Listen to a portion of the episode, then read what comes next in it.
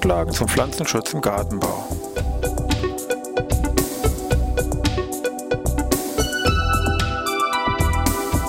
Ein wöchentlicher Podcast der Forschungsanstalt für Gartenbau an der Fachhochschule Weinstefan von und mit Thomas Lohrer.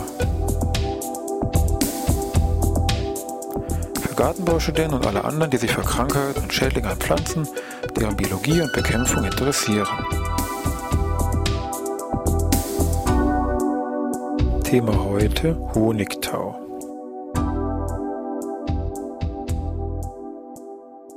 Ja, ich begrüße wieder zur neuen Podcast-Ausgabe Pflanzenschutz im Gartenbau. Hier ist ein Stefan. Ich war eben mal draußen, habe so ein paar Blätter ähm, geholt. Das war, glaube ich, ein Ahorn. Ja, genau, so ein Ahornblatt. Wo mir aufgefallen ist, die sind so ein bisschen komisch glänzend, so ein paar Flecke da drauf. Die habe ich jetzt gerade hier liegen, die gucken wir uns mal an. Wenn man mit den Fingern so drauf fasst, sehr klebrig, auch wenn man von der Seite guckt, alles ein bisschen sehr hm, glänzend. Jetzt kann ich das ja vielleicht mal ne, probieren. Ja, schmeckt süß. Ja, was fällt denn dazu ein? Gut, Sie wissen schon, Thema wurde schon genannt, Honigtau. Darum geht's halt. Also Honigtau ist nichts anderes wie ein zuckerhaltiger Kot von, ja, wenn man so will, am Floh saugenden Insekten. Zuckerhaltig merkt man, wenn man das, wie gesagt, hier probiert. Im Wesentlichen, oder wesentliche Bestandteile sind hier Glucose, Fructose und Saccharose, so als wichtige Zuckerbestandteile, aber es gibt auch andere Zucker, die hier enthalten sind, Melizitose und andere Zucker und auch andere Verbindungen, die hier im Honigtau vorhanden sind. Wir haben gesagt, die am Flur saugenden Insekten, im Wesentlichen geht es hier um Blattläuse und Schildläuse. Dass jetzt Honigtau genau das ist, ist gar nicht noch gar nicht so lange jetzt hier bekannt. Der Honigtau an sich selber ist schon sehr lange bekannt. Es geht also letztendlich schon komplett zurück auf die Bibel. Wenn man das im Alten Testament hier nachliest, kennen Sie alle, zweite Buch Moses, ja diese Wanderung durch die Wüste Sinai, wo dieses, sage ich mal, nach entsprechendem Glauben hier das Manna vom Himmel gekommen ist. Da gibt es Versuche, heute das wissenschaftlich zu erklären, was das eigentlich gewesen ist. Man glaubt zu wissen, dass dieses Manna jetzt nichts anderes ist als das, der Honigtau von einer spezifischen Schildlausart, und zwar Trabutina manipara, die hier an Tamarisken vorkommen und die auch sehr viel Honigtau produzieren, mit der Besonderheit, dass deren Honigtau einen sehr hohen äh, Melizitosegehalt besitzt und dadurch sehr schnell auskristallisiert und dann eben hier bei den Pflanzen hier in teils großen Mengen abgesammelt werden kann. Also erlaubt man, dass das heute, was damals als Manna vom Himmel deklariert worden ist, nichts anderes ist als wie der Honigtau, der, also der auskristallisierte Honigtau von dieser spezifischen Schildlausart. Die Erklärungsansätze waren dann später auch noch ein bisschen so ein bisschen ja weltfremd, sag ich mal. Bei den Germanen ging es darum, dass man gesagt hat, dieser Honigtau, der ist von einem Weltbaum heruntergetropft oder bei Plinius, auch da ging es, war es eigentlich nicht viel besser. Das war dann irgendwie, dass man gesagt hat, der Honigtau ist irgendwie das ähm, der Produkt der Gestirn, also vom Himmel und ist hier heruntergefallen. Also man hat das wohl zur Kenntnis genommen, aber die direkte Zuordnung, was es nun eigentlich ist, nämlich wie schon eingangs geschildert, Ausscheidungsprodukte von einem fluorumsaugenden Insekten, Blattläuse. Das hat ja schon ungefähr gedauert, so bis ins 17. Jahrhundert, wo hier wesentlich auch ein Abt eben erstmals in einer der ersten nachgewiesen hat, dass im Honigtau diese Ausscheidungsprodukte sind und nichts eben mit Weltbäumen oder Produktegestirne hier im Entferntesten zu tun hat. Ausscheidungsprodukte meint jetzt wirklich echtes Ausscheidungsprodukt, also kommt über den After, über den Anus nach draußen bei den Blattläusen, hat es jetzt überhaupt nichts mit diesen sonst natürlich sehr bekannten und offensichtlichen paarigen Siphonen hier, aber diesen Auspufforen, sage ich mal so ein bisschen. Also zwischen diesen Auspufforen, zwischen diesen Siphonen, wenn man so will, da gibt es nämlich hier diese normale Afteröffnung, offen mit so einer kleinen Dachgeschütz, so eine Kauder, diese einzelne Klappe. Und da aus dieser einzelnen Öffnung, da kommt eben hier diese Honigtau heraus. Also hat nicht im entferntesten was mit diesen ähm, Siphonen hier zu tun. Auch im Englischen ist Honigtau wird genau, sage ich mal, sinngemäß hier übersetzt mit Honeydew und jetzt wollen wir mal gucken, folgenden, wer bei diesem Honigtau jetzt wirklich speziell hierfür verantwortlich ist, was für Probleme sich mit den Pflanzen hier entsprechend vielleicht ergeben und auch vielleicht, ob es da irgendwelchen biologischen Nutzen von dem Honigtau dann auf der anderen Seite noch natürlich ergibt.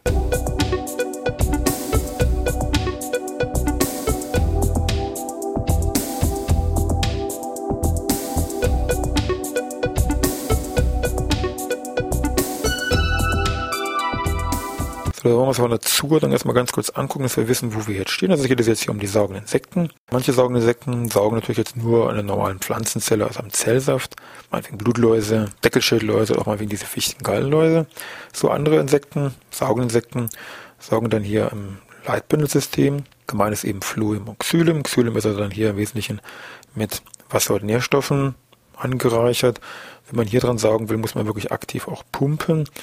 Das andere Leitbündelbereich ist dann hier das Fluid, wo also im Wesentlichen Zucker und organische Verbindungen, die jetzt über die Photosynthese gebildet worden sind und jetzt natürlich den ganzen Orten des Verbrauchs und der Speicherung transportiert werden. Diese Leitung steht unter Druck, das heißt also, wer hier am Fluid saugt, muss in dem Sinne, ja, muss gar nicht saugen, sondern das strömt hier völlig passiv in diesen Sauger, sage ich mal, hier mit ein. Und deswegen wird dann auch häufig, versucht man das irgendwie zu umgehen, begrifflich, dass man sagt, gut, die Insekten, die jetzt hier am Flur ihre Nahrung beziehen, werden als sogenannte Trinker, als Systemtrinker bezeichnet. Da braucht man sich nur irgendwie einen Fachbegriff für. Also ab und zu liest man da auch den Begriff ähm, Systembibitoren, also Systemtrinker. Das ist damit gemeint. So, und wer ist jetzt hier namentlich, sage ich mal, zu nennen? Blattläuse haben wir schon erwähnt, die ist eine wichtige Gruppe. Weiße Fliege, die Blattflöhe, Napfschildläuse noch, das Teil jetzt bei den Schildläusen, also die Napfschildläuse und auch ein Teil der Zikaden. Das sind also alles Insekten, die also hier am Fluim saugen und deren Inhaltsstoffe verwerten. Wenn man sich jetzt mal dieses Fluim anguckt, wir haben ja gesagt, zuckerorganische Verbindung, also Zuckerkohlehydrate, da ist es so, wenn hier einer dran saugt, Blattläuse, kann man sagen, ungefähr 10% von dem, was hier an Zucker und Kohlenhydrate enthalten ist, wird genutzt, 90% wird komplett ausgeschieden. Den Tieren geht es im Wesentlichen um diesen Stickstoffanteil, organische Verbindung, Aminosäuren. Da wird also deutlich hoher Anteil genutzt als über 50 Prozent. Also die Tiere sind deutlich eher auf diesen Stickstoffanteil mit den Aminosäuren aus und der Zucker wird mir als Überschuss angesehen und muss ihm dann abgegeben werden. Das heißt also, um viel aus diesem Stickstoffanteil jetzt irgendwo herauszuziehen, muss sehr viel Fluor im Saft aufgenommen werden und damit auch sehr viel Überschuss, sprich sehr viel Zucker nach außen ausgeschieden werden. Das ist eben dann hier mein Honigtau. Wobei im Detail es jetzt so ist, dass dieser Honigtau so eine Mischung darstellt zwischen diesen reinen Produkten, die als Durchlauf jetzt, sage ich mal, nach außen abgegeben werden und den Produkten, die jetzt im Rahmen von so einer echten Stoffwechsel, Metabolisierungsleistung, wenn man so will, Produkte, die nach außen abgegeben werden. Also auch da ist bekannt, dass da meinetwegen bestimmte Aminosäuren erst neu in der Blattläuse oder wo auch immer gebildet werden und dann sich im Honigtau wiederfinden. Also Stoffe, die vorher im Fluorsaft gar nicht vorhanden gewesen sind. Also alle Honigtauproduzenten sind Flurmsauger. Ansonsten kann das nicht funktionieren. Es werden teilweise sehr große Mengen hier von den saugenden Insekten abgegeben. Es gibt hier eine spezielle Laus an Weide, die so unter Weltmeisterkategorie läuft, die also in einer Stunde mehr Honigtau abgibt, als ihr Eigengewicht hier umfasst. Das sind natürlich Extreme, sonst ist es natürlich deutlich weniger. Und auch die ganze Rate ist von sehr vielen Faktoren natürlich abhängig.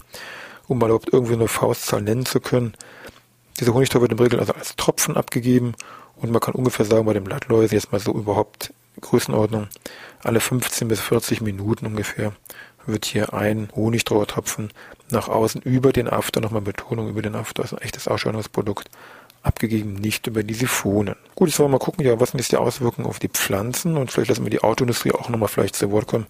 Da geht es hier im Moment auch nicht so gut.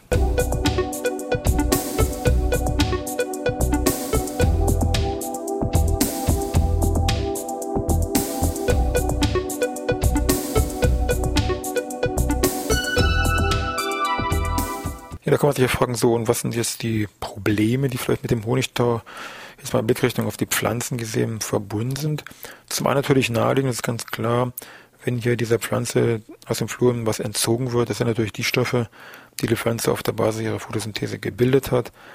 Die fehlen, dadurch wird natürlich letztendlich die Pflanze in irgendeiner Form hier geschwächt, je nachdem wie stark der Entzug hier übers Phloem natürlich ist, das ist ganz klar. Zweiter Punkt, der da auch, sage ich mal, optisch sich sehr schnell zeigt, ist, dieser Honigtau ist ja sehr zuckerhaltig und sehr klebrig, bleibt also gut hier auf diesen Blättern, sage ich mal, liegen oder kleben. Und da könnte ich dann sehr schnell sogenannte Rußtaupilze oder Schwärzepilze ansiedeln, die mir von diesen zuckerhaltigen Verbindungen leben und dann dieses Blatt, die Blattfläche teilweise recht massiv überziehen können und dann kann es sein, dass es nachher wirklich fast nahezu schwarz ausschaut. Folge natürlich ganz klar deutlich verminderte Photosyntheselast, je nachdem wie stark nun diese schwarze Färbung ist. Zum anderen natürlich, wenn es jetzt hier um Verkaufsware geht, wird natürlich der Marktwert deutlich reduziert und auch optisch werden diese Pflanzen hier durch diesen Honigtau in Verbindung mit eben mit diesen Rußtaupilzen hier sehr stark verunstaltet. Ja, Stichwort Autoindustrie, da geht es hier im Wesentlichen um die Lacke von den Autos. Also wer schon mal ein Auto unter so einer Linde, sage ich mal, mit sehr vielen Honigtau produzierenden Läusen und ähnlichen Pflanzen gestellt hat, der weiß, dass das ganz schön klebrig ist und auch sehr, gerade bei Sonnenstrahlung, sehr nicht so lustig für den Lack hier zumindest ist. doch regelmäßig entsprechende Pressemitteilungen von den verschiedenen Stellen, DEKRA und anderen, die also hier im Stichwort die Sommeroffensive der Lackkiller hier warnen oder darauf hinweisen, dass man da eben gucken sollte oder das Fahrzeug entsprechend dann ähm, reinigen sollte. Daneben natürlich nicht nur die Autoindustrie oder die Autos hier natürlich irgendwo gefährdet, auch alles andere, meinetwegen an Gartenmöbeln oder Fußwege, die können natürlich hier ganz schön mit diesen zuckerhaltigen, klebrigen Teilen überzogen werden und lassen sich auch dann sehr schwer hier je nachdem wieder entfernen. Ja, da kann man sich fragen, äh, haben die Tiere selber damit vielleicht noch irgendwelche Probleme, weil wenn das so ein klebriges Zeug ist, ich meine, dann, wenn die das jetzt abgeben, dann verkleben die vielleicht noch selber damit, das wollen die natürlich auch nicht. Zum anderen, wenn da das mikrobielle Wachstum gefördert wird, natürlich auch nicht so optimal. Also was machen nun die Tiere, um jetzt sich da ein bisschen dem Honigtau zu entziehen? Bei manchen Blattläusen ist es so, die können jetzt diesen Honigtautropfen so, sehen das mehr als Fußball angeben, den also nachdem er ausgetreten ist, einen leichten Tritt mit ihren Füßen und teilweise auch mit der Kauder und dann wird er entsprechend hier eine gewisse Entfernung weggekickt und ist dann zumindest nicht in der direkten Umgebung von der Blattlaus vorhanden. Und andere gucken dann, wie es Wetter ist. Das heißt, bei sehr wenigen Lagen ist natürlich die Gefahr, dass man sich da selber mit dem Honigtautropfen da besuhlt relativ groß. Dann wird dann bei wenigen Lagen ein bisschen weniger Honigtau gebildet. Andere haben die Möglichkeit, hier Wachs noch zusätzlich zu produzieren. Dann wird das eben zu so einer kompakten Einheit Wachs-Honigtau gebildet und dann als kompakte Einheit abgegeben. Das ist auch wunderbar. Und eine ganz elegante Möglichkeit ist natürlich, dass man sich irgendwelche Helfer sucht, die jetzt mit diesem Abfall, mit diesen Ausstattungsprodukten für sich noch irgendwas anfangen können und die haben jetzt hier diesen Honigtautropfen vielleicht sogar abnehmen und da schlägt sich jetzt hier wirklich ein sehr größeres Kapitel auf, nämlich diese Verbindung Ameise und Blattläuse. Das ist ein eigenes Wissenschaftsgebiet für sich, einen eigenen Begriff gibt es dafür, nämlich eine Wechselwirkung, bei dem jetzt die Ausscheidung des einen Partners, in dem Fall die Läuse, dem anderen Partner, Stichwort der Ameise, als Nahrung dienen, wird als sogenannte Trophobiose bezeichnet. Es geht so weit, dass also die Ameisen wirklich diese Blattläuse hier mit ihren Fühlern betrillen und eben zur Abgabe von diesen Honigtautropfen auffordern, auch den bekommen. Und als Gegenleistung sorgen eben diese Ameisen hier für den Schutz von ihren betreffenden Kolonien oder als Melkkühe, wenn die dann teilweise auch schon so ein bisschen ironisch bezeichnet, aber schützen dann hier die Blattläuse vor Marienkäfern, Schwerfliegenlarven und anderen und sorgen dafür, dass eben den Blattläusen hier nichts passiert. Und solche Lauskolonien durch Ameisen geschützt werden, können die also wirklich sehr wunderbar und prächtig hier ähm, entwickeln.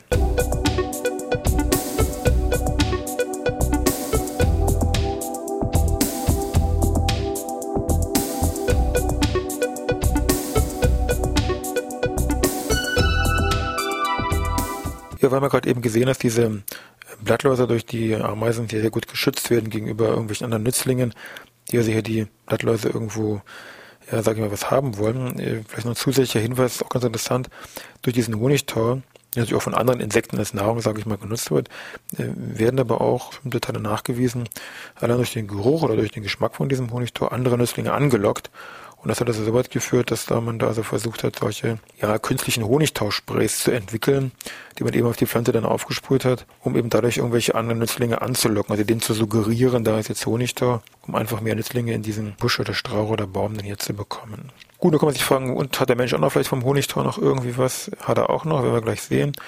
Und zwar ist ja so, die Blattläuse, jetzt mal speziell sogenannte Rindenläuse, die Gruppe der Lachniden, die jetzt im Nadelwald vorkommen, produzieren ebenfalls sehr viel Honigtau und da äh, sind jetzt nicht die Ameisen so sehr, sage ich mal, interessiert, sondern das sind die Bienen, die hier diesen Honigtau von diesen Rindenläusen und diesen Lachniden für sich selber sammeln, vergleichbar wie sie sonst meinetwegen Nektar von irgendwelchen Blüten sammeln und dieser Honigtau von diesen Rindenläusen dann in ihren Stock einbringen. Und der Honig, der dann dort raus gewonnen wird, wenn der eben jetzt rein ist, im Sinne von, dass er wirklich nur hier diese Honigtau von den Lachniden mit drin ist, dann wird er eben als Waldhonig bezeichnet. Das ist dieser Waldhonig oder Tannenhonig. Das ist nichts anderes als wie von Bienen gesammelter Honigtau von diesen betreffenden Rindenläusen, also von diesen Kot von diesen Blattläusen.